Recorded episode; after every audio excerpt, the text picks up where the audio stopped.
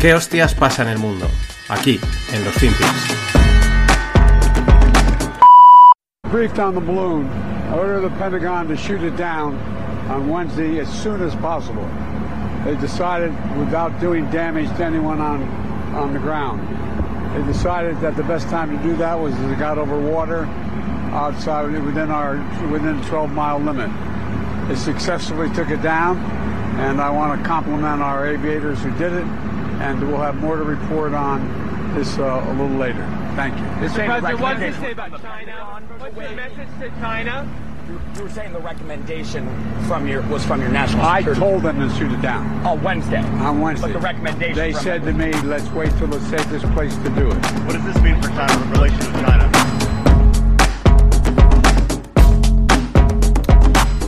Hola, no financieros, vamos a por otra semana y bueno, pues aquí tenéis a nuestro amigo Sleepy Joe Biden eh, sobre el, el balón, ¿no? El globo este, que, que esta ha sido la noticia del fin de... Bueno, la noticia más reciente es el terremoto bestial que ha habido en, en Turquía, pero veremos a ver cómo, cómo evolucionan las cifras de, de muertos, desaparecidos, etcétera. Pero esto era el, pues creo que el sábado por la mañana o viernes, era cuando salía la noticia que de repente había aparecido un globo, una especie de, pues, un balón, un globo aerostático, en medio de Estados Unidos, en Montana, encima de una base militar de, de nombre Malmstrom, que bueno, pues que contiene misiles eh, pues, nucleares, eh, 150 silos de misiles ICBM. Eh, bueno, vamos un poco porque esta historia es que eh, se presta a, a todo. O sea, se presta a cualquier tipo de, de todo lo que le quieras encajar, ¿vale? Conspiración, no conspiración, porque es que vamos a ver cuando las explicaciones que se dan, eh, la forma en la que se acontece todo, pues es que esto tiene más agujeros que un queso de Gruyère. No hay, no hay por dónde cogerlo, ¿no? De entrada, una de las. Bueno, eh, lo que decía aquí, fijaros, dice Biden el miércoles. Dice, el miércoles él dijo que, que lo derribasen. Pero esto yo creo que nos enteramos fue por el. Pues el viernes, ¿no? Pero él el miércoles había dicho que lo derribasen y realmente lo derribaron, creo que fue el, el sábado por la noche, eh, horario europeo, ¿no? Es decir, esto no hay, no hay por dónde cogerlo, ¿no? Más cosas. Eh, el- dicen que el globo es chino, eh, que de repente apareció, ¿no? O sea, es- esto es una cosa que también ya te llama mucho la atención. O sea, Estados Unidos, que es una megapotencia en todos los sentidos, en tecnología militar, en inteligencia, de repente aparece un globo, ¿no? De repente es, ostras, esto ha aparecido por aquí. En, en la newsletter tenéis eh, un, un artículo de revista Ejércitos, que está desde donde voy a sacar toda la información y está muy bien explicado con mapas y con todo, ¿no? Pero pero es que es flipante, ¿no? Porque hay una parte que dicen que es que eh, les sorprendió a los americanos que el globo apareciese por Idaho. Y dices, pero ¿cómo que te...? Vamos a ver. Si Idaho, si vemos en el mapa, eh, pues en el norte tiene a Canadá y a la izquierda, digamos, al, al oeste, eh, tiene el estado de Washington, que es donde está Seattle, y el estado de Oregon, que es donde está Portland. Con lo cual, no te puede haber sorprendido. O sea, si, ha entrado por los otros dos estados, ya lo deberías de haber visto. Y si ha venido por arriba, pues los canadienses te deberían de haber avisado, o tú también deberías de haberlo mm, visto venir, ¿no? O sea, otra cosa es que hubiese aparecido en, la- en- en las costas y a lo mejor, bueno, aún cuela, ¿no? Pero es como, de repente ha aparecido en Idaho y luego va a Montana. Están los mapas de por dónde eh, se ha estado moviendo el globo. El tema es que ahí en Montana hay una base de misiles, Malmstrom, y, pues bueno, pues ha estado ahí el globo bastante tiempo hasta que, hasta que han decidido tirarlo. El globo ha venido por el norte, eh, de, pues por el polo norte, ¿no? Ha cruzado por China y ha entrado por Canadá, esto según pues las, eh, pues los mapas que, facilitan. Y, y bueno, pues es, cuanto menos es llamativo. Luego decían que no, que no querían derribarlo, como dice Biden, porque le- les parecía poco seguro para la población. Me dices, pero bueno, a ver, eh, si eso está ya a tomar por saco, de, pues hasta que caiga, pues lo puedes, puedes hacer un. puedes predecir, ¿no? Si lo derribas en un punto, dónde caerá. Y no necesitas que se vaya hasta el mar. No lo sé. Eh, teoría se ha oído. Bueno, he leído que si, que si realmente el globo contenía un arma biológica, que si no sé qué. Unas cosas que. Es que ya digo, todo es posible porque esto no, no encaja por ningún lado. Vete tú a saber realmente el globo qué es y de qué va. Porque, de verdad, no.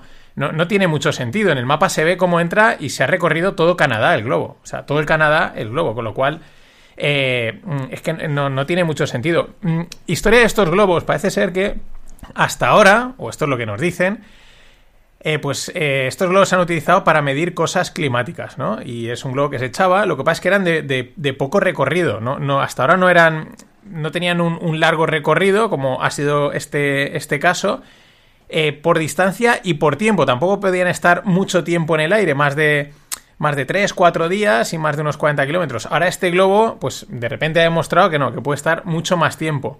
Lo inteligente es la tecnología, o sea, lo que, perdón, lo interesante es la tecnología que lleva este globo, que bueno, ahora especulan que si podría tener algún tipo de propulsión para poderse mover, eh, porque si no, no les cuadra. Pero hay una cosa que parece contrastada y es que utilizan el Big Data climático.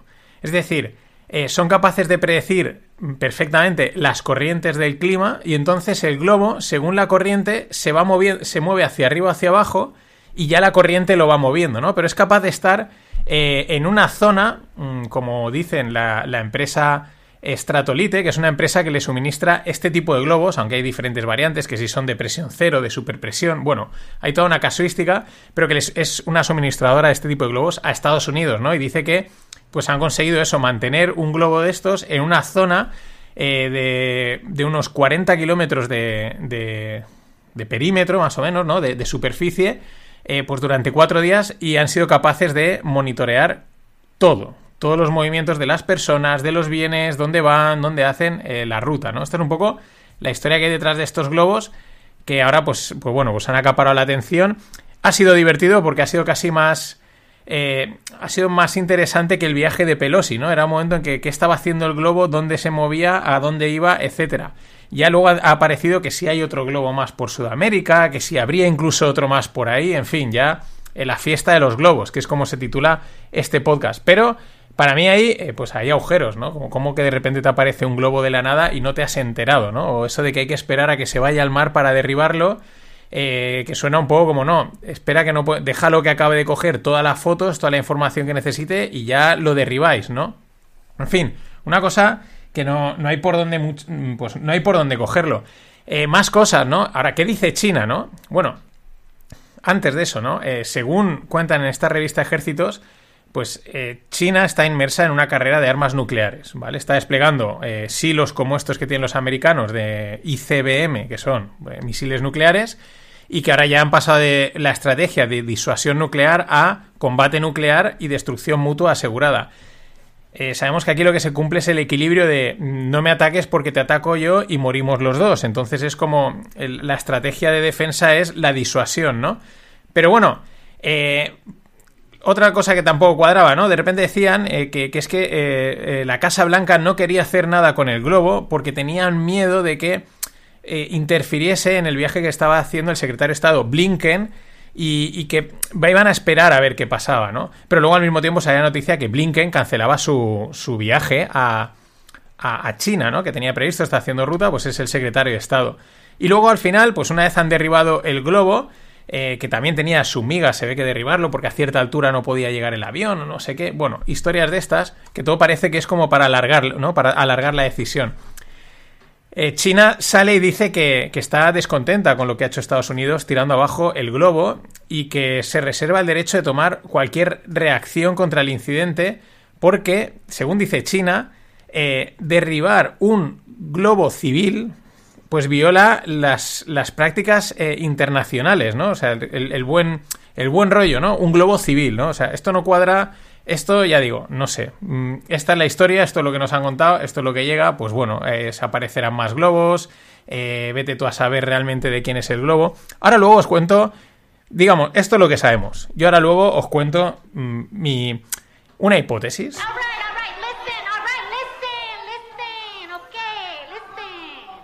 Bueno, la lupa o las lupas es un podcast que solo envío por correo.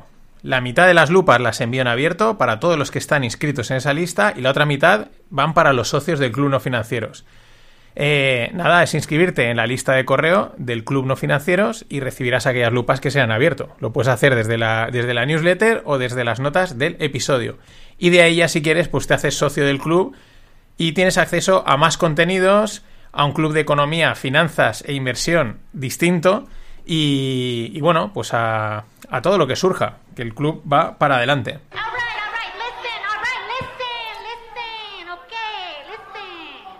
Bueno, como os he dicho, esto es lo que, eh, lo que nos han contado, lo que nos ha llegado, toda la información que hay, los globos cómo son, cómo funcionan, por dónde ha entrado el globo, por dónde ha salido, cuándo se lo han cargado, lo que dice Biden, etcétera. Y ahora voy a irme a una hipótesis, algo que incluso me parece más creíble, ¿no?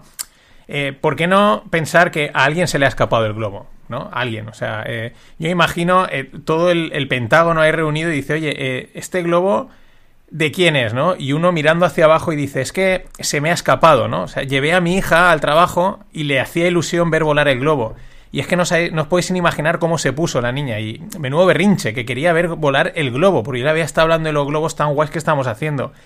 Y que me olvidé de atarlo. Me olvidé de atarlo y el globo ahí está. Eh, claro, miradas de bochorno, eh, alguna de incluso de comprensión, ¿no? De entender, decir, bueno, esto tampoco es la primera vez que sucede. Acordaos de algún otro incidente que hemos tenido y hemos tenido que echarle la culpa a otro, pero bueno, en fin, lo pasado, pasado está. Ahora, ¿qué hacemos con el tema? ¿A quién le endosamos este globo? Porque es que eh, si no vamos a quedar de paletos militares y, la opinión pública, pues ahora no, no lo encajaría bien. Encima tenemos a Trump que ya está empezando a apretar.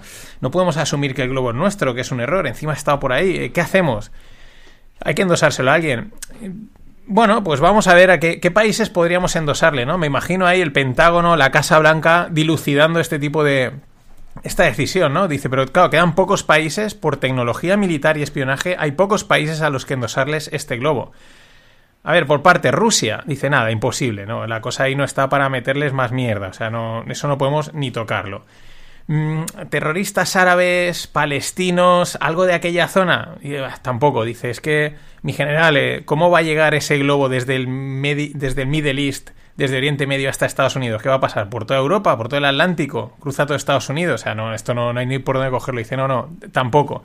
Mira, Japón, dice, nada, imposible, imposible, no, no tiene sentido, no tiene lógica, son aliados y, y no son tan creativos, no, no, no puede ser. Oye, ¿y España?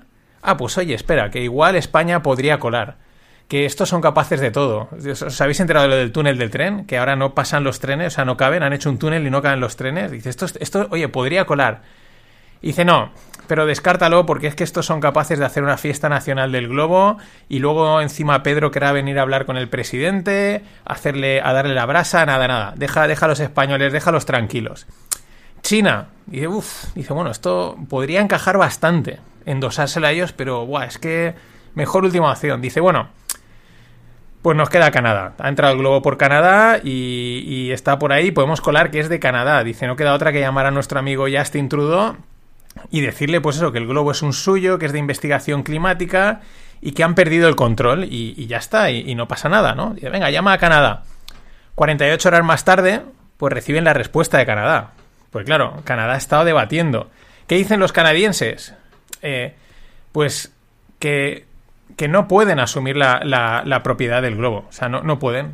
Porque les generaría un conflicto de opinión pública muy fuerte. Porque es que eh, han estado eh, dilucidando, ¿no? Analizando la situación y primero no saben qué pronombre de género atribuirle al globo.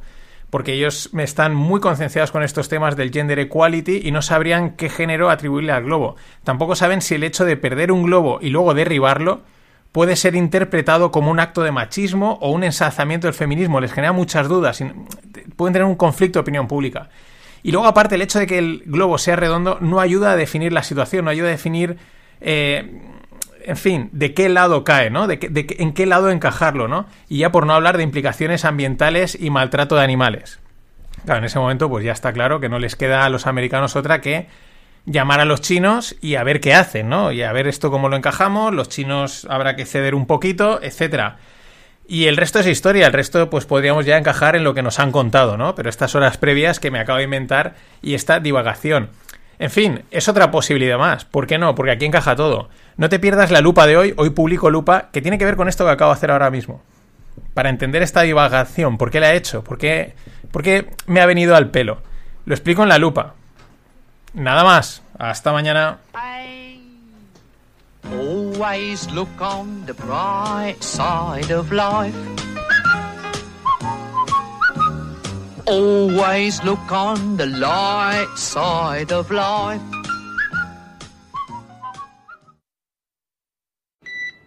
take any blame for inflation, Mr. President?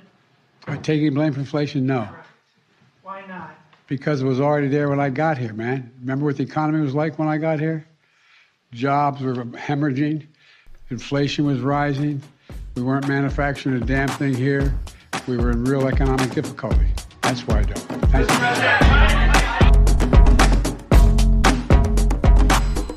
Hola, no financieros. Otro día más, otro FinPix más. Y aquí tenemos al amigo Sleepy Joe Biden. Esta semana creo que va a entrar bastante, ha dicho bastantes cosas de las que, de las que nos molan. Y le preguntan que si, que si él toma algún tipo de blame, ¿no? De culpa eh, por la inflación. Y dice, yo, ninguna. Dice, recuerda, recuerda cuando entré. Dice, cuando yo entré, la inflación ya estaba aquí. Eh, claro, bueno, cuando entraste es cuando, porque es que llevas toda la vida, ¿no? Eh, puedes decir lo que te dé la gana, que es básicamente lo que el tío hace siempre, ¿no? Realmente cuando Biden entró la inflación pues estaba mm, pues bajita, estaba pues ahí, en, eh, aquí según un dato de Disclose TV, pues en un 1 1.4, bueno, cuando no había inflación, es cuando él entró, él entró en enero del 2021 y no había, no, sí que empezaban a oírse algunas narrativas de que, uy, la inflación que viene, tal, eran narrativas, pero, pero nada, pero él, bueno, él en su mente en su mente sonaba genial. Eh, sonaba que, que, él ya estaba, que la inflación ya estaba aquí. La inflación ha pasado de ser algo transitorio a ser algo no permanente, sino histórico, ¿no? Como grabado en piedra, ¿no? Ahora nos harán creer que este, eh, estos precios disparados llevan aquí toda la vida, desde el año, desde los 2000 o desde los 80, o sea, ¿pero qué estáis diciendo? Eh, recordar la, en los lunes son una mierda de hace, de esta semana. De la semana pasada, que en Argentina dicen eh, bueno, un grupo de eh, periodistas económicos expertos, que la inflación es algo autoconstruido, que claro, la gente se ha montado esa pirula en la cabeza, eh, esa construcción, y, claro, pues por eso hay inflación, porque, porque las cosas realmente eh, valen lo que tú quieres, ¿no? el precio que ponen es mentira, ¿no? Esto va un poquito en la línea y no me extrañaría eso, que en breve empiecen a decir que, que, que por favor, que es que la inflación en tiempos de Aznar ya era culpa de Aznar ya la, la inflación. Because it was already there when I got here, man. Man, eh, ahí, muy claro.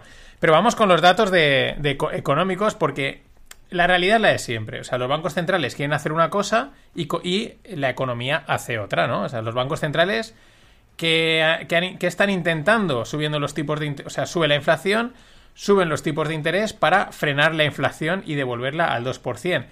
También, ¿para qué? Para frenar la economía. Mejor dicho, más que frenar la economía, enfriar la economía, ¿no? Incluso han llegado a decir alguno que hace falta desempleo, que hace falta tirar a la gente a la calle, ¿no? Porque, claro, eh, tienes ahí eh, la gente gastando, eh, la economía tirando y la inflación sube y no quieren que suba. Entonces, todo lo contrario de lo que ellos intentan, pues es lo que luego realmente pasa. Y es lo que está pasando, no, no tiene otra. La semana pasada salieron los datos de empleo de Estados Unidos y muy buenos, están en mínimos eh, pues, de los últimos 30, 40 años, eh, según este, este gráfico, eh, una tasa de desempleo del 3,4%. Ya quisiéramos en España haber conseguido algo así alguna vez. Es impresionante, es el dato más bajo, el segundo más bajo desde 1953. Es decir, la economía americana pues está muy fuerte. O sea, si, está todo Dios trabajando, ganando dinero y están gastando, pues claro, eh, ¿qué pasa? Pues que la inflación ni están enfriando la economía, ni aunque la inflación haya relajado un poquito, pues va a relajar, ¿no? Eh, en fin, no se podía saber, no nos lo podíamos imaginar. Todo lo contrario de lo que dicen, de lo que dicen e intentan los bancos centrales. Es que es de libro, todo lo contrario. No tiene más misterio. Es que estaba, ya estaba allí, man. Pero bueno, muy interesante eh, un, un, hilo que he encontrado eh, sobre un estudio que hizo Antonio Fatas eh, sobre la tasa de empleo en Estados Unidos. Y es que parece ser que nunca consiguen tener, mantenerla en su nivel más bajo. O sea, cuando llega al nivel más bajo, además en el propio gráfico se ve que, que repunta, ¿no? Que cuando toca un mínimo, que los mínimos, pues es fácil decir que es un mínimo a posteriori, eh, pero cuando toca un mínimo, ¡pum!, vuelve a repuntar, ¿no? Y estaríamos en una situación así de ser este el mínimo. Puede seguir bajando más y puede irse pues más allá, más abajo del 3,4, ¿no? Pero la idea es que tarde o pronto, cuando llega un mínimo, vuelve a repuntar. Y según este estudio, el tema está en que eh, toca mínimos el empleo, o sea, eh, antes de una recesión. Esto es muy curioso, ¿no? Es, muy interesante que cuando mejor todo parece es cuando indica que va a venir una recesión, ¿no? Que, que al- y muchas de esas recesiones ya sabemos que ocurren por eventos no, no previstos, por, por imprevistos, no tienen por qué ser cisnes negros, ahora también se han, aparecido el nombre de los cisnes grises, y, y es muy interesante esto, ¿no? Eh, por lo tanto, seguimos con la que llevo comentando mucho tiempo, la de Cali y la arena, ¿no? Que si dato bueno, dato malo, ¿no? Es como tienes un dato bueno, el empleo está bajísimo, pero ojo que esto puede estar apuntando a que aparezca una recesión. Eh, el dato es bueno porque hay muy poco, o sea, porque hay muy poco desempleo, la gente está trabajando, pero eso también indica a que la inflación puede tirar para arriba. Ahora luego hablaré de lo del, del título del podcast, que, del, del episodio que se llama Big Flip y tiene que ver con toda esta historia. Pero vamos a Europa, hemos estado en Estados Unidos y en la semana pasada nuestra amiga Christine Lagarde decía que bueno que la, que la actividad económica se ha ralentizado, pero la confianza está en crecimiento. O sea, no se puede ser más contradictorio en unas declaraciones, ¿no? La, actividad económica baja, pero hay confianza, ¿no? Es, es como mm, me quedo con lo malo, o sea, me estás intentando engañar, ¿no? Eh, también dice Lagarde que pues la tasa de desempleo ha subido eh, o subirá en los próximos, mejor, subirá en los próximos eh, trimestres, ¿no? Con lo cual esperan pues un disparo. Esto es lo que esperan. Luego igual lo que hay es, eh, vamos, baja el, el desempleo a tope, ¿no? Y eh, que se está ralentizando la creación de empleos. Ya digo, luego va a ser igual absolutamente todo lo contrario de lo que dicen. Pero al final, pues estos datos de momento lo que apuntan es a que la inflación mm, mm, mejor dicho, la desinflación, porque ahora decían que la desinflación era transi- eh, es transitoria, ¿no?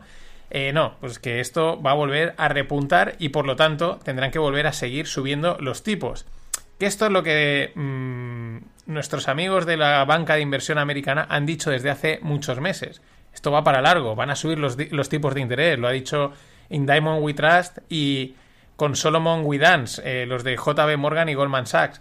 Eh, es lo que hay que esperar, pero mientras, pues hasta que pasa el tiempo, pues hay que llenar, hay que decir cosas, hay que contentar a la gente y decirles que no os preocupéis que volveremos a, a lo de antes, pero que no, no va a ser así. Y mientras, el Banco de Inglaterra, que siempre va, como bueno, pues como ellos ya pueden ir un poquito a su rollo y van un pelín por delante, eh, también han subido ya tipos a un 4%. Eh, justo cuando la inflación ha empezado a caer, pero sigue siendo muy alta. Y entonces ellos han- siguen ahí, eh, pues bueno, con esa subida de tipos que, pues en la línea, y es que no, no es más, en la línea de todo lo que hemos estado viendo.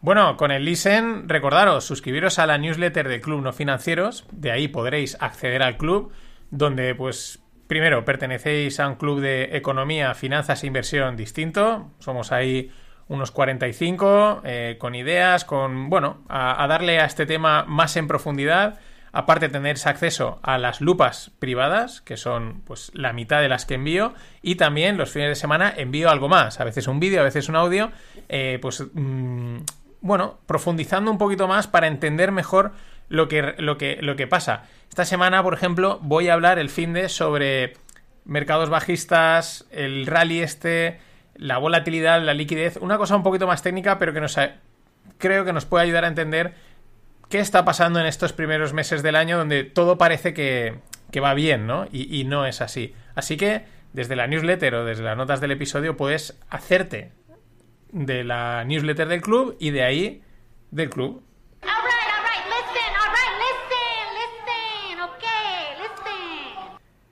Y antes de hablaros del Big Flip, pues el bueno, realmente un Big Flip, un gran cambio es lo que buscan mm, todos los políticos, ¿no? Al final eh, les cae un marrón o, o se ven metidos en algún tipo de marrón y intentan siempre cambiar la narrativa, ¿no? Darle la vuelta y que parezca otra cosa de lo que de lo que es, ¿no?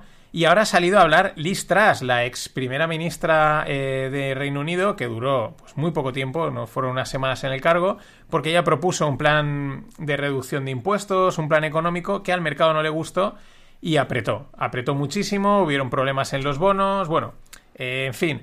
En pocas palabras, todo el mundo está bastante de acuerdo en que el mercado fue el que tiró a Liz Truss. Proponía algo, pues acorde a, pues eso, de libre mercado, bajar impuestos, etcétera. Pero claro, eso chocaba mucho con las finanzas o con la economía del Estado y podía poner problemas. Y de ahí, pues el, mercado reaccionó, empezó a, a hundir la libra, empezaron a caer los bonos, muchos planes de pensiones eh, empezaron a temblar y aquello pues fue un terremoto mm, financiero y político. Conclusión, Listras a la calle y entra Rishi Sunak. Pero es que ahora sale Listras y dice que es que a ella la tiró eh, el ala izquierda económica del establishment, ¿no? De las altas esferas. Eh, claro, ahora el- que no digo que no, que no digo que estuviesen encantados de que pasase, porque si son del lado opuesto es lo que va a suceder. Pero mm, que fue el mercado, Liz. Bueno, si ahora vamos a contar que es que la izquierda económica, el establishment de la izquierda económica es el mercado, que también no lo podemos creer, pues adelante. Pero que a ti te tiró el mercado, amiga. Because it was already there when I got here, man. Pues sí, el mercado estaba allí ya antes de tú llegar. Y vamos con el Big Flip, que es algo que el otro día vi por Twitter. y Digo, esto está guay, esto creo que ya sé por dónde va. Pero he visto, me ha costado un poco encontrar realmente el Big, el Big Flip respecto a qué, ¿no? Porque tampoco. Claro, todo el mundo quiere el Big Flip, ¿no? Unos porque apuestan a que pase y otros porque. eh, así el mercado les va bien. Me explico. Eh, podríamos decir que el Big Flip es el pivot, ¿no? Hay una, digamos, ahora lo que reina es subida de tipos de interés, inflación y subidas de tipos de interés, y un montón de gente, eh, pues espera ansias, ansiosa que vuelvan a, a cambiar, que es el pivote, bajar los tipos de interés, porque entonces ya todos nos relajamos. Entra el dinero, el dinero se regala a las puertas, y ya está, y, no, y los mercados pues no están en tensión, ¿no? Y, ya la gente no tiene que preocuparse por sus carteras, puede meter el dinero como tontos en el mercado y van a ganar. ¿Por qué? Porque es así como han funcionado los mercados los últimos años. Ese es un pivote, podemos decir que ese es el big flip, pero realmente se refiere a lo contrario. ¿Qué es lo que ha pasado? Hemos tenido subida de inflación y subida de tipos. Ahora hemos tenido una relajación en los, pues en las últimas semanas. Eh, han subido los tipos, pero no mucho, no, tanto como a lo mejor tocaría. ¿Por qué? Porque también la inflación se ha relajado un pelín. ¿Y qué es el Big Flip? Pues que realmente va a volver. O sea, ahora la inflación va a dar otra vuelta y va a tirar fuerte otra vez para arriba y por lo tanto los tipos van a tener que volver a tirar. Eh, claro, mmm, hay quien dice esto lo inicia JP Morgan y Goldman Sachs porque empiezan a decir que si la desinflación es transitoria, en fin, con sus narrativas. Ya sabéis que esta gente juega a dos manos. Unas veces dicen lo que piensan, ellos hace meses dijeron este es el, la hoja de ruta y otras veces pues dicen lo contrario. ¿Por qué? Porque tienen que jugar un poco al despiste, que es de lo que se trata. Pero el Big Flip eh, va en pocas palabras de eso, de que de lo que está contando en todo este episodio al final. El, el, trabajo está disparado, o sea, la gente tiene empleo, por lo tanto, hay pasta en el mercado y como, o sea, en la, en la economía y como va a seguir entrando dinero, eh, la gente tiene dinero para gastar, pues va a haber inflación. Y si va a haber inflación, pues van a tener que subir los tipos. ¿Por qué? Pues porque quieren frenar la inflación y frenar la inflación eh, y, eh, ¿cómo se dice? Y enfriar la economía. ¿De qué va? Esto es de lo que va el Big Flip, ¿no? Datos que van apuntando a esto. Eh, por ejemplo, apuestas que hacen con, respecto a esta trade que le llamarían del Big Flip. Pues el dólar va a seguir subiendo, eh, las acciones para abajo, los metales preciosos para abajo, aunque ya sabemos que el dólar es mega estable. De eso es de lo que va el Big Flip que estaréis viendo por ahí, ¿no? Un gran giro. Porque, pero bueno, más que yo giro diría que es continuidad de lo que ya habíamos iniciado. Lo que pasa es que aquí han habido, que llevamos un mes relajadito en el mercado y que la subida de tipos de Powell y el discurso tampoco ha sido para tanto y ya todo el mundo encantado. Es otra de las cosas que apuntan, que la Fed ha vuelto a equivocarse. La Fed tenía que, en vez, tenía que haber seguido la hoja de ruta, seguir, haber seguido subiendo tipos, haber seguido en esa línea para contener la situación y en cuanto los datos se han relajado, mmm, se han reblandecido un pelín, ¿no? Ya, ah, ya no pasa nada, ya podemos, no, no tenemos que apretar tanto. En fin, narrativas por aquí, narrativas por allá, pero al final son las que mandan, son las que deciden eh, movimientos en el medio y corto plazo. Nada más, hasta mañana. Estuve yo ahí cuando hicieron el puente y, y le digo yo al, al sombrero, joder, vaya coche que lleváis, sí, pero no es mío. Digo, hombre, entonces ¿de quién es? De, del banco. Y dice, ¿va a dar dinero al banco? Digo, me cago en y, y, y, ¿y, qué te ha costado? Y dice, tres millones y medio me ha costado este coche. Y me la da el banco. Y, dice, y ahora te cuesta cinco años para pagarlo. Y si no, mira, el, el banco me atiza. Digo, me cago en... Y, digo, ¿y ese? Y dice, igual. Digo, pues yo te digo la verdad. Yo si no lo tengo, no lo compro. Me estoy sin él. Yo digo una cosa, como le decía, que muchos dicen, yo tengo un chico que estudia, dice, economía. Y economía no hace falta estudiar. Eso es bien cierto, no hace falta estudiar. ¿Cómo que no? No hace falta. El hombre que gane cinco duros, que se gaste uno. Y ya está la economía. So, what is the salary of the chairman of the Federal Reserve Board? It's um, it's around one hundred and ninety thousand dollars, I believe. Okay, so you you live on the hundred ninety thousand dollars. If you need to sell something, what do you do? You have to clear it for forty five days, or That's right. We, we've you know to, if we have family expenses that if we have them that exceed my salary, then we have to sell an asset. you think that's a fair salary for the job, or I do. Yes. okay? So today.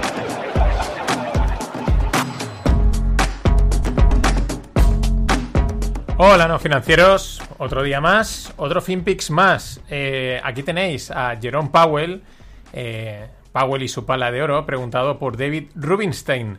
Y le pregunta que cuál es el salario del, eh, del presidente de la Fed y dice que 190 mil dólares al año. También le dice, oye, y si no llegas a final de mes, si tenéis unos gastos, ¿qué, qué hacéis? Dice, pues tendría que vender unos activos, ¿no? Para, pues para poder seguir viviendo, lo cual es llamativo, ¿no? Que no quiere decir que tenga problemas el señor Powell o que los vaya a tener, ¿no? Pero, pero me, ha llamado la atención. Es como en, en tiempos de inflación es una de las cosas que, en teoría, cuando alguien no llega a final de mes, pues va a tener que vender los activos que tenga o tirar de ahorros, ¿no? Y lo está diciendo el presidente de la Fed. No sé si hay algún mensaje oculto, alguna indirecta o mera, es mera casualidad. Pero también le pregunta eh, Rubinstein si cree que su salario es justo, ¿no? Es fair. Eh, dice que sí. O sea, además lo dice bastante serio. Luego la gente se ríe. Yo creo que la gente cree que no es justo. Lógicamente, eh, con la importancia que tiene sus decisiones, con la importancia que tiene su puesto, pues ¿quién cogiese esos 190.000? Pero quizás es verdad que eh, pues mm, quizás son escasos, ¿no? Para, para ser Estados Unidos y el presidente de la Fed, ¿no? Por eso la gente se ríe, pero él, ha contestado serio, que dice que le parece justo y luego pues sonríe, pues porque todo el mundo sonríe. A mí, Powell, la verdad, me cae bien, no sé, mm, un tío me, cae bien. Quizás porque tiene una pala de oro y, mola mucho, ¿no? Pero me parece, me parece serio. Otra cosa ya es que eh, pues las políticas monetarias sean las que sean, pero no sé hasta qué punto las decide totalmente él o, el, Deep State o quien mande ahí. Pero es que ayer hubo eh, reunión de la Fed, bueno, reunión, en, en- bueno, salió aquí a hablar, en fin, discurso de la Fed o charla de la Fed o comentarios de la Fed que hay cada dos por tres. Al final, si ya tampoco hay ninguna sorpresa, casi todas las semanas está saliendo o Powell o alguno a decir algo. Pero dijo cosas muy interesantes. La semana pasada se mostraba un poco más blando, no, no tan duro en cuanto a la política monetaria y ayer mm, volvía a tirar, de, pues a apretar. ¿Por qué? Pues porque él dice que el, el- el informe de los tra- de trabajos que ha salido, ya, ya comentamos, muy bien, o sea, en, el- Estados Unidos está en mínimos de hace pues 50 o 60 o 70 años de empleo, pues claro, dice que les ha sorprendido, que ha sido más fuerte, eh, los empleos están más fuertes de lo que ellos esperaban. Eh, más cosas, eh, que, el- que ese, esa situación de que los empleos están fuertes, pues lo que les hace pensar es que esto va a ser un proceso, este de, de enfriar la economía, de bajar la inflación, de los tipos de interés, que va a ser un proceso que va a tomar más tiempo del esperado, ¿no? Eh, bueno, no, no se, no se podía saber, ¿no?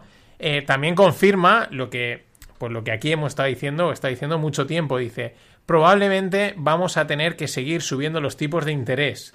Eh, y lo que es quizás más grave, porque hasta ahora, pues lo que ha dicho, esto que he dicho era esperable y es lo lógico en base a lo que hemos visto, dice, tendremos que responder a los datos. O sea, es decir, no van a ir por delante, no piensan anticiparse a lo que suceda eh, para intentar contrarrestar. No, no, según vayan saliendo los datos, irán dándole, ¿sabes? Según venga la bola, le irán dando, lo cual, eh, pues em- a priori parece un error, pero casi prefieren equ- equivocarse. Eh, dicer, bueno, hemos ido activando, o sea, hemos ido respondiendo de una forma reactiva que tomar una decisión y luego que salga al revés y hay decir, ay, es que te precipitaste, ¿no? No quieren precipitarse, pero bueno, están contra la espada y la pared. Igual que, bueno, está pasando en todo el mundo. El otro día no sé quién veía que publicaba que estaban duplicando los salarios y estaban, eh, pues, desbordados, ¿no? En el caso de, de Japón, los, o sea, los, los precios de los, de los salarios han dado un salto y están en el mayor margen desde hace 26 años. O sea, el tema del empleo está disparadísimo en todo el mundo, súper fuerte. Y eso es por un lado bueno, pero por otro lado, eh, pues apunta a inflación, a inflación, y, como no quieren inflación, pues tipos altos. Y es una pescadilla que se muerde la cola. Y claro, con esta situación, ¿qué tenemos? Pues eh, me encantan los palabras, hay que inventarse palabras, y como el mercado alcista, el de los toros, mm, pues no. El mercado bajista, el de los osos, mm, tampoco, pues entonces ahora es el kangaroo market, el mercado de los, de los canguros. Porque es un mercado, es una manera, me mola también. No, hasta ahora nadie se le había ocurrido esto. Para eso está Twitter, para eso están los medios de comunicación, para inventar, para definir el mercado lateral. Porque claro, teníamos el de los osos, ya sabéis que se le dice osos porque pegan el zarpazo hacia abajo, y toros porque pegan la cornada hacia arriba. Pero no había una definición del mercado lateral y ahora tenemos el kangaroo market. ¿De cuál eres? ¿Del toros, osos o del kangaroo? Los traders, traders son del kangaroo, porque es cuando pueden hacer ahí, eh, vamos, lo que, pues muchas, muchas especulaciones. Pero bueno, nos quedamos con ello. Y seguimos con los políticos americanos. Joe Tax Biden, eh, porque le encanta también poner impuestos a todo, como a la mayoría de los políticos que tenemos actualmente en el mundo y los que van a venir. Esto no va a cambiar.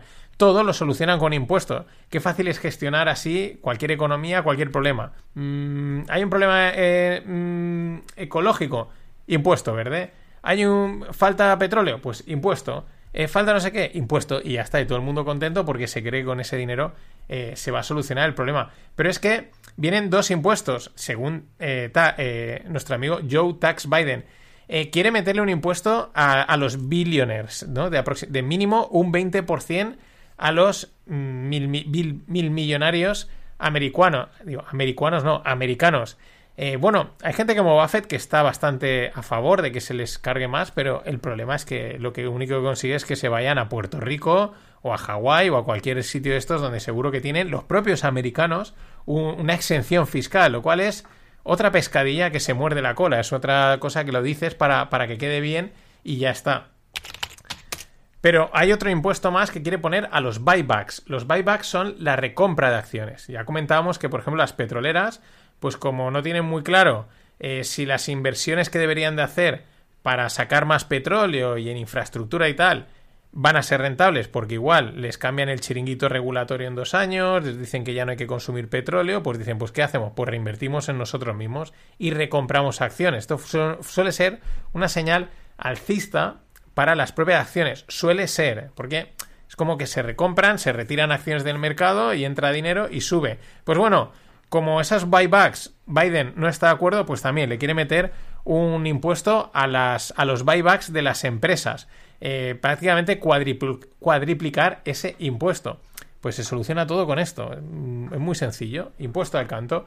¿No quieres que la gente haga buybacks? Pues le meten impuestos. ¿Cuál es el problema? Pues que, pues que ahí se deriva inversión y, y que siempre hay una derivada que el mercado encuentra para, para reventar.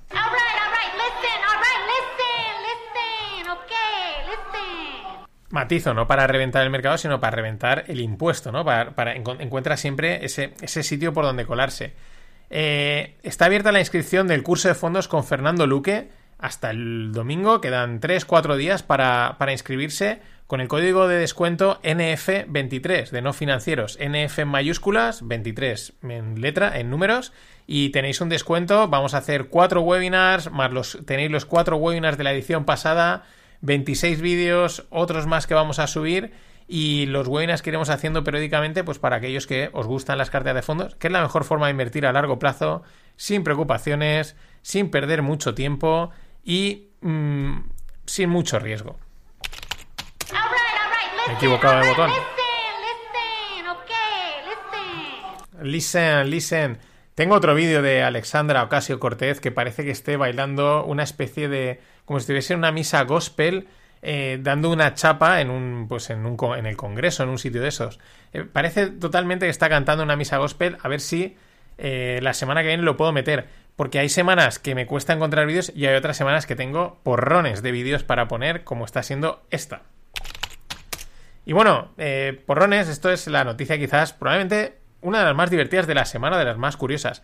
Acordaos que FTX es el- la petada, el Crypto Exchange que se fue al garete y recibió, eh, pues bueno, hizo muchas donaciones, sobre todo a políticos y al Partido Demócrata. Además, se encontraron diarios en los que se metían con Trump y tal. Bien, pues ahora, como claro, están en juicio, sé dónde está la pasta, etcétera, están enviando cartas. FTX está enviando cartas a los políticos, a los que les enviaron donaciones, para que devuelvan el dinero. Para decir, oye, ¿te acuerdas que te di un millón o quinientos mil o dos millones para tu campaña? Pues por favor, me lo puedes devolver, que es que hemos tenido aquí unos problemitas. Han pasado unas cositas aquí en las Bahamas y, me podrías devolver el, dinero. Yo no, o sea, imagínate el político, o sea, la partida de caja que debe de que cuando recibe una carta dice, por favor, ¿me puedes devolver el dinero que te doné para tu campaña? O sea, pueden estar aún riéndose. Esta noticia es de hace ya eh, tres, cuatro días. Y yo me imagino aún a los políticos en su despacho de Washington, pero descojonándose, pero espera, vuélvelo a leer. Sí, sí, que nos pide el dinero. Y otra vez a reírse, y a reírse, y a reírse. Es acojonante. Yo no sabía que eran tan pollos estos de FTX. Pero pollos, pollos. Y otra noticia, hay más azúcar en el mundo del que se necesita.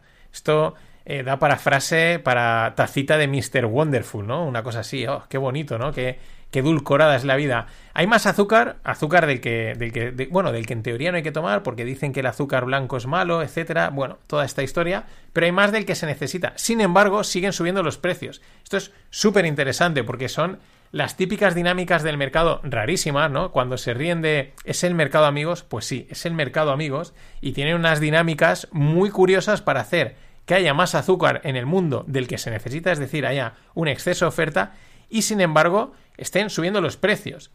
El segundo mayor productor es la India. ¿Y qué pasa? Pues que ha metido eh, prohibiciones, ha limitado las exportaciones, ¿no? Ha cortado cuánto se puede sacar.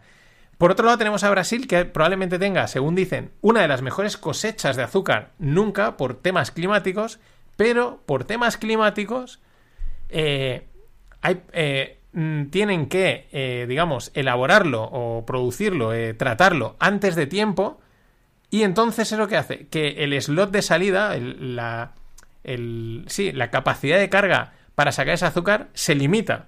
Es como que tienen que competir para sacarlo pronto y entonces es, esa es la razón. Hay mucho azúcar, pero hay problemas de suministro, porque no hay capacidad para sacarlo todo o por la razón que sea, por una cuestión temporal o como en este caso, el, en Brasil, el mejor clima, o sea, no, el, el clima te permite tener una de las mejores cosechas de azúcar, pero el propio clima te obliga a tenerlo que procesar antes de tiempo y por lo tanto te genera un cuello de botella para poderlo sacar fuera. Es una cosa acojonante.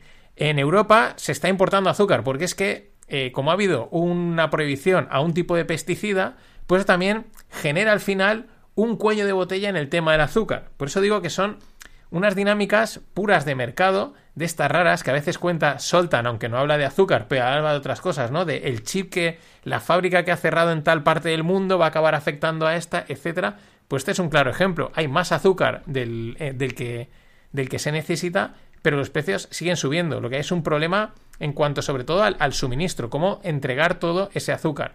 De todas maneras, dicen que Tailandia puede eh, suplir ese problema de suministro eh, de azúcar. Y si hay exceso de azúcar, también hay, hay escasez de medicamentos. Creo que el lunes comentaba la escasez de Adderall que hay en Estados Unidos y los problemas que puede derivar en mucha gente que lo necesita pues para, para tratar sus enfermedades. Pero es que hay una escasez de medicamentos en Europa y la, la expectativa es que se ponga todavía peor. Sobre todo tiene que ver con los eh, medicamentos genéricos. ¿Por qué? Por las regulaciones. Por las regulaciones. Es siempre lo mismo. ¿Qué han hecho las regulaciones? Eh, no limitar la capacidad, sino que han fijado precios máximos a los, al, tipo de, medicamento. Como los precios han estado subiendo, pues eh, a los a las farmacéuticas y a los que hacen medicamentos empieza no les interesa no les interesa no les interesa eh, producir más porque pierden dinero no tiene no tiene ningún sentido entonces se, se autogenera mm, intentando conseguir el, el medicamento a buen precio para que todo el mundo pueda medicarse y metiendo esos topes al precio, lo que acabas generando es que nadie pueda medicarse porque hay un problema de... hay una falta de suministro. El ejemplo, poner uno de los ejemplos, en España. En España, eh, la amoxicilina se, en el año 2003 eh, genérica se le puso eh, máximo precio de 98 céntimos de euro por 60 miligramos. En 2013 ese es el precio de 40 miligramos mm, y no ha cambiado. Por lo tanto, no es rentable. Y claro, pues al final tú qué vas a hacer? Mm, pues no producirlo. Es el, es el mercado, amigos. Y bueno, para cerrar, una noticia bueno, pues una noticia así divertida. Elon Musk dice que él está trabajando 120 horas a la semana. Nada más y nada menos. Eso sale un promedio de trabajo de unas 17 horas diarias.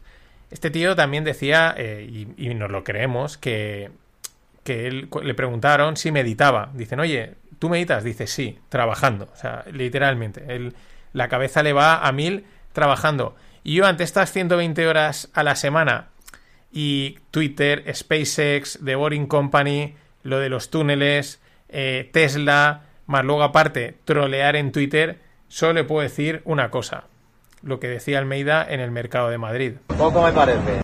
Hasta mañana. $200 trillion that we expect by 2030 uh, to be uh, the market mm. valuation placed on disruptive innovation, right. that that hadn't changed. That, that hadn't changed. And so if you have a, a five year investment time horizon, yes, you move into our strategy. And oh, by the way, we are the new NASDAQ, which is huh. one of the ways we were trying to convey look, if you want to look at the future and truly disruptive innovation, the way the Nasdaq, uh, the Nasdaq performed in the 80s and 90s, right. that's where we went with innovation. Well, okay, look look through that now. You will not find the kind of disruptive innovation. It certainly doesn't dominate those indexes. Maybe 25% of them. Hola, no financieros. Vamos a rematar la semana con la gran, la grandísima, la enorme, crazy Cathy, Cathy Wood. By the way, we are the new Nasdaq. Oh, by the way, we are the new Nasdaq. Estaba claro que no iba a tardar en salir a, hablar, porque, claro, el, ARK no se ha desplomado, no se ha despeñado, o sea, está en Hades, está en el infierno, ¿no? Y como tenemos un mes en el que todas estas eh, stonk, eh, sí, meme stonk inversiones eh, han repuntado. Tenemos a Tesla que ha duplicado, o sea, ha duplicado el precio en un mes. Nvidia ha vuelto toda la fiebre y, como no, pues el fondo de Cathy pues le ha ido bien este mes. Sigue estando, vamos, ha subido un poquito. De, Hades ha subido a la puerta ya que le da paso al inframundo o algo así. Pero no iba a tardar y en efecto ha salido y ha salido, como veis, más fuerte que nunca. Tirando de los tópicos, truly disruptive, in the future, ¿vale? Ese rollo tan abstracto, tan suena muy guay, tan marketingiano, tan etéreo, ¿no? Tan de futuro, de truly disruptive in the future. By the way, ¿no? Como diciendo, por si acaso, eh, eh, pollos, por si no os habéis enterado, somos el nuevo Nasdaq. We are the new Nasdaq. Esta tía está a la altura de Pedro Sánchez en cuanto a, a cara, ¿no? A salir y decir, a mí me da igual, yo tiro para adelante y, y lo que haga falta. Oh, by the way, we are the new Nasdaq. We are the new Nasdaq. Es que es acojonante. Yo me, ¿Qué, haremos cuando en este Cathy? ¿Qué haremos cuando en este Cathy? Hay que darle. Yo espero que el mercado la respete, la deje sobrevivir para que podamos seguir disfrutando de estos. Eh, pollos, somos el nuevo Nasdaq. Oh, by the way, we are the new Nasdaq. Este, este corte es buenísimo. Pero bueno, mientras ellos son el nuevo Nasdaq, pues las del Nasdaq de siempre, las tecnológicas, siguen con los recortes. Eh, por ejemplo, ahora le ha tocado a Zoom. Zoom anuncia que va a, recortar un 15% de su fuerza global de trabajo. Eh, pues otra más, otra más que se une a toda esta. Eh, a, esta inercia que acaba de empezar. Pero es que ha aparecido otra que esta ya no es tecnológica. Y hablamos de Disney. Disney va a recortar 7.000 empleos y eh, también va a recortar 5,5 billions, 5.500 eh, perdón, millones en costes. Eh, porque bueno, pues que ha tenido una caída en los suscriptores. Esto es importante porque ya lo, he dicho y a mí me da la sensación que puede ser una inercia que ha empezado. A lo mejor, oye, ahora no, no queda mal decir que tiras a un 15 o un 20%. Lo dicho, oye, pues estás, estás ajustando, estás optimizando, estás haciendo lo que tienes que hacer y a lo mejor se suben unas cuantas empresas al carro. Eh, ¿Cuántas de estas grandes empresas americanas, que las grandes empresas americanas aquí son gigantes, ¿no? Y las medianas allí son aquí grandes. Pero de ese volumen que es muy grande de empresas en todo el mundo, igual sobra lo mismo, entre un 15 y un 20%, y aún no ha entrado ChatGPT a dar por saco. Pues esto puede ser eh, un tema a tener en cuenta. Oh, by the way, we are the new NASDAQ. Pero si eres el nuevo Nasdaq, te da igual todo. Más cosas, más recortes. Por ejemplo, el principal sponsor del Manchester United, que es el que es que es una empresa de, pues bueno, de estas de que te conectas a través del ordenador y puedes ayudar al otro, ¿no? Pues va, ha cortado la. eh, es una empresa austriaca y ha cortado la publicidad al Manchester United. Dice que retiran el, la- el patrocinio que les costaba nada más y nada menos que 55 millones al año y facturaban 565. O sea, también es de tela la- el, el despilfarro que hacían. Un 10% de tu facturación para patrocinar a un equipo de fútbol que dudo que te revierta tanto. Oh, by the way, we are the new NASDAQ. Pero es que si eres el nuevo Nasdaq, pues te podías permitir estas cosas. Esto era antes de Disney, en, Disneyland, ¿no? Y ojo al movimiento, es un movimiento muy interesante. Eh, Javier Oliván, que es el número 2 de... Es un español y es el número 2 de, Zuckerberg en Meta. Es el CO2, el, el Chief Operating Officer eh, número 2. El que, bueno, el que, este es el que lleva todos los fregados realmente. El CEO en las empresas tiene un papel ahí de, de hacerlo todo. Bueno, va a trabajar en remoto. Va a cobrar casi un millón más bonus. Pero es que va a, va a trabajar en remoto. El, el- número 2 de Zuckerberg. Esto quiere decir, o que esto es, o que vete a trabajar en remoto, que para lo que nos queda mm, no pasa nada, o oye, pues eh, nos lo podemos permitir. Y el, el- o sea, el número 2 puede estar trabajando en España. A lo mejor Zuckerberg le dice, ojalá yo me pudiese ir a España. Oh, by the way, we are the new NASDAQ. Pero se tiene que quedar en el Nasdaq. Y también, ojo, lo que decía, a los movimientos en los mercados. Porque claro, os he dicho, Tesla de, dos, de 100 a 200, literalmente de 100 dólares a 200 en un mes. Nvidia muy parecido. Eh, No son las tesis fundamentales, son las 0 DTE, son las opciones 0 DTE, el volumen de opciones, lo que está moviendo todo esto. El resto es, bueno, pues seguir creyendo cosas que no son. Eh, pero bueno, el que quiera creérselas, pues eh, hoy en día las fundamentales son las 0 DTE. Lo, lo estamos diciendo mucho tiempo. Luego vendrán los lloros o las sorpresas, pero que no, no tocan. Pero volvemos al mercado loco y raro que alcista de los últimos tiempos, en el que las cosas subían mm, sin entenderse. ¿Por qué? Pues porque detrás está hay un movimiento especulativo de opciones muy fuerte. Por eso no se entiende, por ejemplo, estos datos que os voy a comentar de Apple. Eh, presenta sus resultados. Estos son el resumen.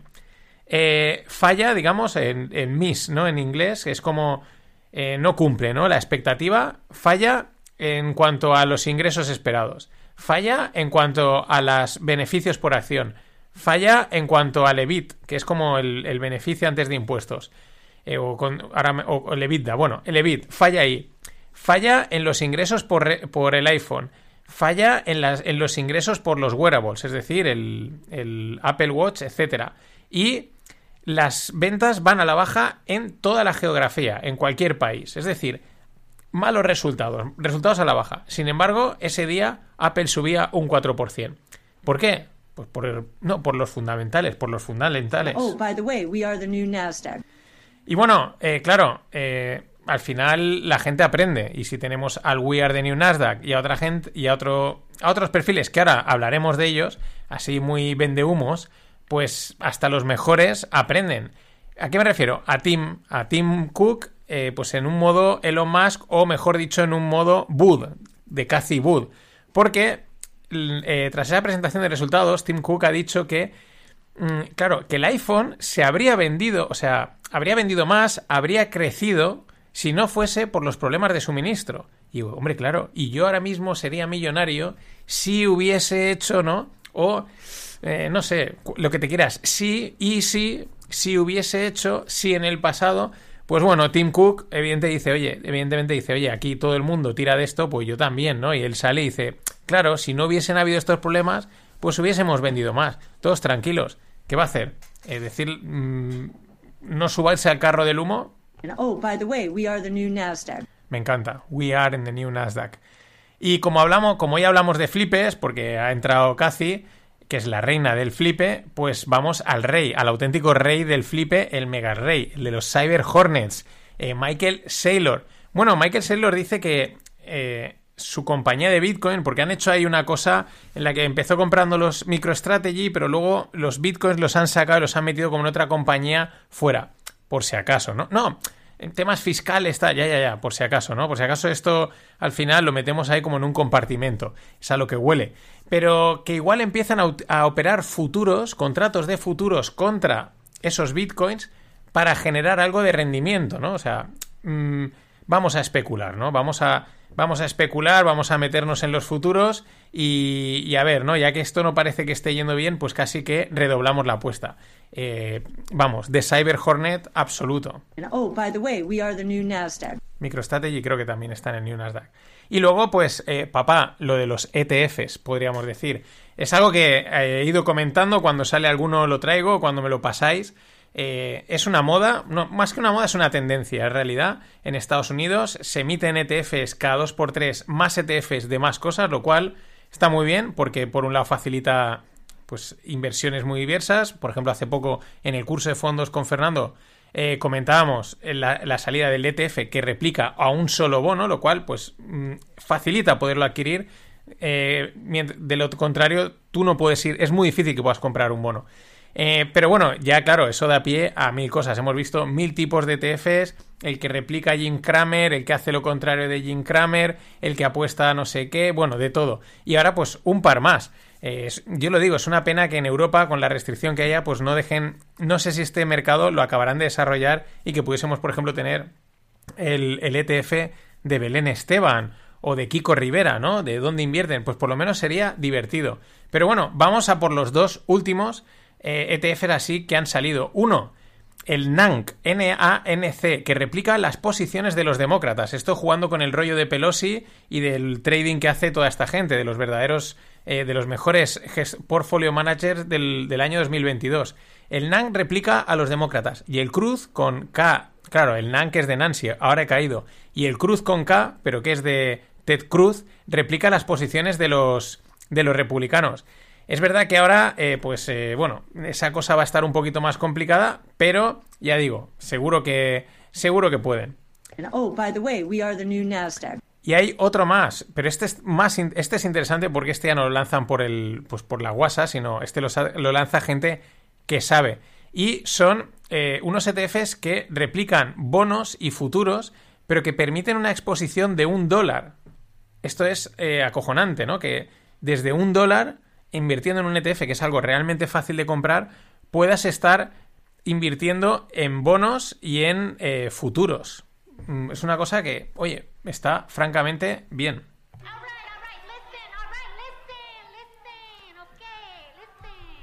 Y en la lupa de hoy, pero es solo para los miembros del club, voy a hablar otra vez de ChatGPT, porque ya he empezado a tener ideas, ya he empezado a ver cosas Mm, así, como hace dos días no veía nada, ahora he empezado a ver por dónde pueden empezar a ir los tiros del money, del dinero, por dónde puede empezar la gente a sacarle pasta al chat GPT. Solo cuento en la lupa, esta es solo para los socios. Igual dentro de dos o tres días la hablo, la abro, pero para eso tienes que suscribirte en la newsletter, desde la propia newsletter de los FinPix, te accedes a la newsletter del club o pues desde las notas del episodio.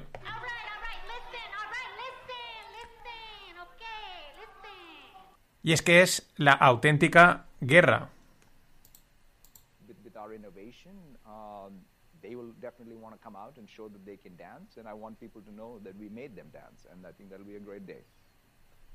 ¿Este quién es? Este es Satya Nadella. Eh, esta semana ya, bueno, seguro que lo sabes, si no, pues te lo, te lo, te lo cuento, ¿no? Eh, aparte de que se confirma, bueno, ya sabíamos que Microsoft compraba o invertía en OpenAI, también avisaban que iban a que meten el OpenAI, perdón, el chat GPT en Bing, ¿no? En su buscador. Sí, si no sabes, eh, Microsoft tiene un buscador que se llama Bing, que intenta ser como el Google, ¿no? O una cosa, igual alguna vez te has tropezado y has buscado algo allí. Pues ahí está. Pero ahora lo van a meter en la barra de buscador, lo cual cambia ya totalmente el panorama. Ese ha sido el primer golpe en la mesa. Y de esto está hablando Satya Nadella. Dice, eh, ahora vamos a bailar todos o algo así, ¿no? Eh, dice, yo quería que la gente bailase, llevo mucho tiempo esperando este momento y ha llegado, vamos a bailar. Otra de las cosas que dice Satya Nadella al respecto es que eh, a partir de ahora los márgenes de beneficio de las búsquedas van a ir bajando. Dice, porque claro, va a haber competencia y porque si el chat te lo resuelve todo, pues ya no pagas por esas búsquedas. En fin, que las márgenes van a ir bajando y dice, y bueno, pues para nosotros lo único que pueden hacer es subir porque no teníamos búsquedas y para Google pues va a tener que defenderse. Eso es algo eh, que me he movido Disculpa. Oh, by the way, we are the new Nasdaq. Es que no, no podía pasar sin poner otra vez el We are the new Nasdaq. Porque al mismo tiempo que ellos decían lo de Bing eh, con ChatGPT, que es pues, pues es la leche, eh, pues Alphabet, es decir, Google anunciaba que iba a sacar BAR, que es el chat GPT suyo. Lo que pasa es que ha decepcionado. Parece ser que lo que han presentado, las pruebas que la gente ha hecho, no han gustado. De hecho, el viaje que lleva, le han metido bastante viaje a las acciones y esta sí que no es por opciones, es porque mm, no lo ven claro y no acaba de gustar el cómo funciona BART y creen que hay una ventaja que en ese caso Microsoft con ChatGPT tiene pues una auténtica ventaja. Es la auténtica guerra, o sea, esta es una guerra que no te esperabas. Hay otra cosa importante a tener en cuenta y históricamente siempre ha sido así. Todas las grandes empresas, todos los gigantes que parecían inamovibles, que parecía quién los va a destronar de su posición, tarde o pronto algo ha parecido que los ha hecho caer. Lo hemos visto con Nokia, con las empresas japonesas de tecnología y con las petroleras y estas eh, eh, hace ya muchísimo, o sea, hace muchos años.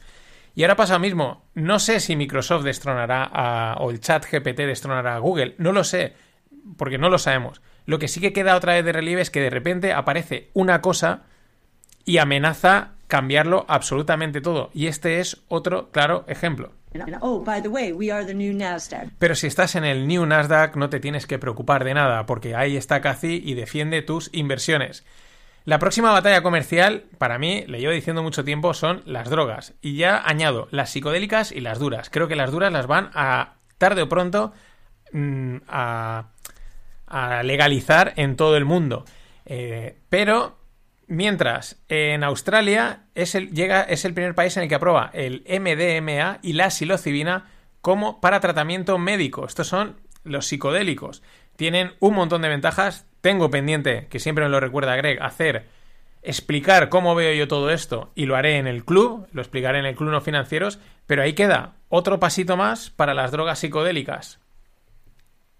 Y mientras, en, y mientras Kim, Kim Kardashian ha ganado un millón de dólares por dar una conferencia a un hedge fund. Lo hizo el 31 de enero, tal cual.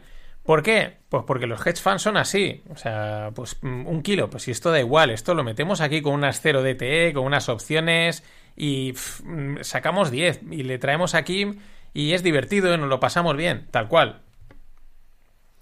Y más cosas que se me queda atascado el sonido. Oh, by the way, we are the new Nasdaq. No sé qué pasa con el, con el, con el audio.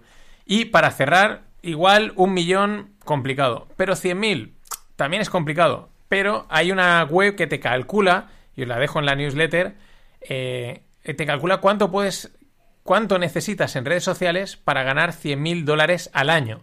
¿Vale? ¿Qué volumen de seguidores hay que tener para tener esas cifras? es interesante siempre por tener un orden de magnitud y así puedes cotillar a tus cuentas de referencia y, ver lo pobres o lo ricos que son. Por ejemplo, en YouTube necesitas tener 24 millones de visualizaciones anuales, 24 millones, esto viene a ser como 2 millones de visualizaciones al mes, en general, no tiene que ser de un vídeo, pueden ser de todos, para ganar 100.000 dólares.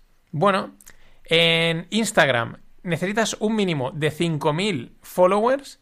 Esto es, lo tiene bastante gente, pero ojo a este dato. Necesitas tener 308 sponsored post al año para generar eh, 100.000 dólares. Que eso es como que te paguen unos, ¿qué? Unos 3.000 dólares por... No, 300 o por ahí. Sí, unos 300 dólares creo, calculo, estoy haciendo así el cálculo rápido, para que te paguen, eh, voy a calcularlo así rápido, que me ha venido ahora el, Exacto. unos 300 dólares por 300 eh, eh, por 300 publicaciones. Eso es una publicación diaria, lo cual ¿qué quiere decir? Que con 5.000 no vives de ello, no sacas 100.000 ni de coña porque no vas a conseguir tres- que estar todos los días publicando algo eh, sponsorizado. Que más absolutamente la cuenta. Más TikTok, un mínimo de 10.000 TikTok, de 10.000 suscriptores y unas 270 millones de visitas, de, vis- de visualizaciones al año para ganar 100.000 dólares. A mí me parece que está en la línea de lo de, YouTube, básicamente porque en TikTok en, en la misma cantidad de tiempo se hacen muchas más visualizaciones. Me parece que es proporcional. Y en Twitter, silencio, nos podemos reír. En Twitter yo creo que es imposible. Así, mm, simplemente a través de Twitter. Veremos a ver la función que ha sacado Elon de monetización de. De monetización, de compartir los beneficios que generen. Pero bueno, eso ya lo veremos. Nada más. Hasta mañana. Una cosa, la semana que viene grabo Rogle. Atentos. Ladies and gentlemen, the weekend.